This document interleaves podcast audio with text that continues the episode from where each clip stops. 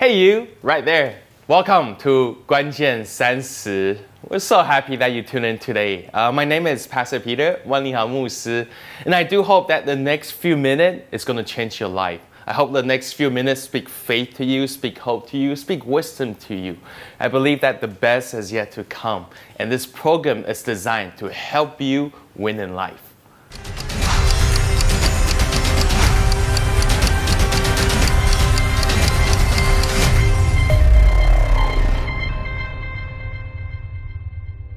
Here's a question for those of you who are guys watching this. And if you are a girl watching this, that's great. I'm gonna get to you, don't worry. But if you're a guy watching this, I wanna ask you a question.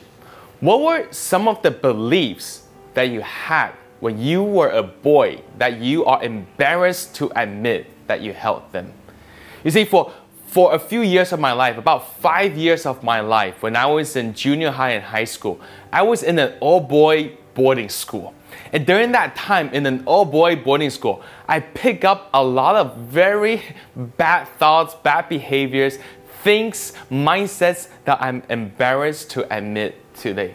So, for example, one of the mindset that I had at the time when I was in high school, hanging out with all my guy friends, is that getting a girl is like a game. So my friends and I, we used to compete. We used to, uh, we used to joke about. We used to make fun of, and we used to comment on the girlfriends that, that we had. We would say, "Oh, your, you, my girlfriend is hotter than your girlfriend. Wow, that girl is so hot. I'm gonna get her to be my girlfriend." No, I always hated that game. I hated that game not because I was this upright, um, righteous man. Uh, I hated that game just because no girls like me, so I couldn't win at any of these games. But another bad thought, bad mindset that I had at the time was that I had a very casual view of, of, of women when it comes to sexuality. So I thought at the time that, that you know, my wall at, in my room was plastered, it was filled with um, just pictures of, of women who's, who's dressed really sexy and, and, and just all these kind of pictures up. And even at that time, I didn't think it was wrong to watch pornography. So one time when I was in high school, my mom actually asked me, we were sitting in the car, she asked me, hey Peter, do you watch porn? And I, I answered her proudly. I said, Of course I do. I'm a man. I, I watch porn. Every man watches porn. So my mom said to me, Peter, what are you doing? You shouldn't be watching that garbage. No, I didn't think it was anything wrong because, because of the guys that I was hanging out with. These were just the things that they were doing. So naturally, it was the kind of lifestyle that I adopted. See, we are all a byproduct of the world that we live in. The values that surround us will eventually form the way we think. And this is why the Apostle Paul, in, in his letters to the Corinthian church, in 1 Corinthians chapter 13, verse 11, this is what the Apostle Paul said. He said, When I was a child, I talked like a child, I thought like a child, and I reasoned like a child. Meaning when I was when I was young, I thought I, I, I thought like a like an immature man, immature boy. The values that I had were the values that was instilled inside of me by other immature guys. But when I grew up, when I became a man, I put away the, the, the ways of childhood behind me. See, there, there was a time when, when Paul's thought patterns, his actions, his speech was that of a boy. But when he grew up, he learned another way. He learned what it means to be a man. And so if you're a guy watching this right now, I just want to encourage you. We are all born boys, but we have to make a decision to become a man. So you have to make up your mind that you want to be a man. And you have to make up um, your mind that you will be different. See, a lot of guys will, will watch this and say, well, what I'm doing is what every other guys are doing. So what's the big deal? The way I'm talking about women, and what I'm doing is the way everybody around me, they're doing that. But you're smarter than that because you're going to tell yourself this. If I take the effort to do what is right, to be a man, it's going to set me apart from the rest of the guys out there. And let me tell you, my friend, that's always going to help you the, the fact that you work on yourself to be to become better than just the people that you hang out with, that's always going to help you out in life. So today I just want to share with you 10 rules, all right? 10 rules for the gentleman. Now, I just want you to know these are not from the Bible. It's just common sense, okay? I recommend you do this every time you're with a woman, all right? It doesn't have to be a woman that you're interested with in. It doesn't have to be your girlfriend or somebody that you're trying to pursue, but just when you hang out with women, listen to these 10 rules, right? Because this is not a game. This is, you're not trying to get somebody. This is just learning to become a better man, becoming a better person. Again, I, I, want you to know I don't do all this perfectly either. These are the things I've been learning over the years. A lot of it, uh, my wife has been teaching me, a lot of it from other guys who've been teaching me these in my life. But I hope to share these with you. Again, this is not from the Bible. Um, if you're offended because it's not from the Bible, you might want to skip this episode. But I think it will help you. All right, first one, rule number one look her in the eyes. Whenever you're hanging out with a girl, you're talking to a girl, look her in the eyes because it tells her that she's worth it. When you're talking to her, look her in the eyes. It also shows that you're confident. All right? Number two, do not brag on yourself, compliment her. When you're with a girl, when you're on a date, compliment her. Now, I know you're impressive. I know you make a lot of money. I know you're a big shot at your company and all that. But, but let her discover that on her own. You don't have to talk about it. If you're really a big shot, if you're really confident, she's to discover all of that. All right? Number three, leverage your strength for her benefit.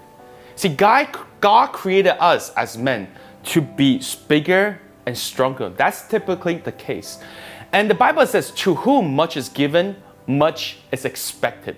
So God actually expects us as men to leverage our strength to help the woman in our lives. So guys, if you're walking with a girl and she has something heavy that she's carrying, carry that for her. All right. If, if, if she's walking out uh, of a building, open the door for her.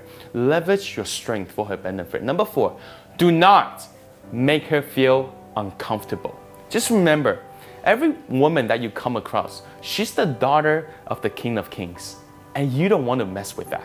So when you pursue a girl, do it with everything you got, but give her space to make a real choice. She has the right not to respond to you, and it's okay. And you have the freedom to move on as well. But don't make her uncomfortable. Number five, buy flowers, even when you don't have to. See, it's not about what you do when you have to that makes a difference. It's about what you do when you don't have to that makes the biggest difference in life. See, it doesn't have to be flower. It can just be something random that you do to show her that you love her, right? Maybe writing a, a, a note and leaving on your on the pillow of your uh, of your wife's pillow, right? Writing a love note and doing little things like that that show her you care. Number six, be honest with her. Be honest with her. Do not play games. Why? Because women, they're just much smarter than us. So if you play games, they're gonna beat us at the game that we're trying to play. So don't play games. Number seven, smell the best that you can. All right? Deodorant and mint might do you more good on a date than the Bible verse you memorized that week. Okay, why is this important to smell nice? Because if you cannot show that you can take care of yourself, she cannot trust that you will take care of her as well. So smell the best that you can. Number eight, keep your promises. Keep your promises. Why? Because woman remembers. And that's all I have to say about that. Number nine, be clear about what you want. In life, as a man, go for something. Become passionate about something. Become passionate about what you want to pursue in life. And when it comes to relationship, become passionate about her. But when you are in a relationship with a girl, be clear about where you think this relationship is going because she's not getting younger and you're not either. So be clear, right? Be clear about what you want in life. Go for what you want, but be clear about it. And number 10, take a chance on someone who is worth it. Now, I know for some of us guys, we're scared to talk to the girl that we like. But all good things in life comes when you step out of your comfort zone. So step out of your comfort zone, right? You, when you when you get go out there, you're not out there to conquer and get a girl. You're out there to conquer your fears. So guys, guys, I believe in you, man. So many girls have given up on men. But if you would do this right, you will become a small category of very, very desirable men. That's all I'm saying. All right. Now, to all the women who are watching this, thank you for watching this and staying with this episode. Um, I just want you to know something. Please be patient with us men, because us men, we're dumb. We're slow in learning. And, and girls, please understand this. You know, guys, no matter who we are, we are very intimidated by you guys. We're scared of you guys. Even when we don't look like we are, we are. And so we, we are always afraid of being rejected by you girls. We're always afraid of, of, of, of, we're afraid of talking to you guys. We're afraid of maybe even one look can throw us up. So be kind to men. Speak kindly to us. Now, if you have a man in your life, you can help him become a better man. By doing what? By speaking confidence to him. See, every man, every man, we don't want to play a game that we don't think we have a chance of winning.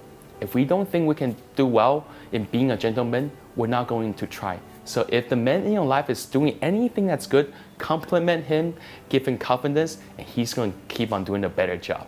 All right. Thank you for watching today. Now I know today's sharing isn't exactly a Bible study. It's it's just common sense. But you know what? I think we can all use some common sense, whether you're a Christian or not. Common sense can help you out in life. All right, so so I hope you you hope you benefit from this. To all the guys who are watching, you're doing a fantastic job. Keep at it, keep growing, be the man that God created you to be. Thank you for watching today. My name is Pastor Peter 万利好牧师.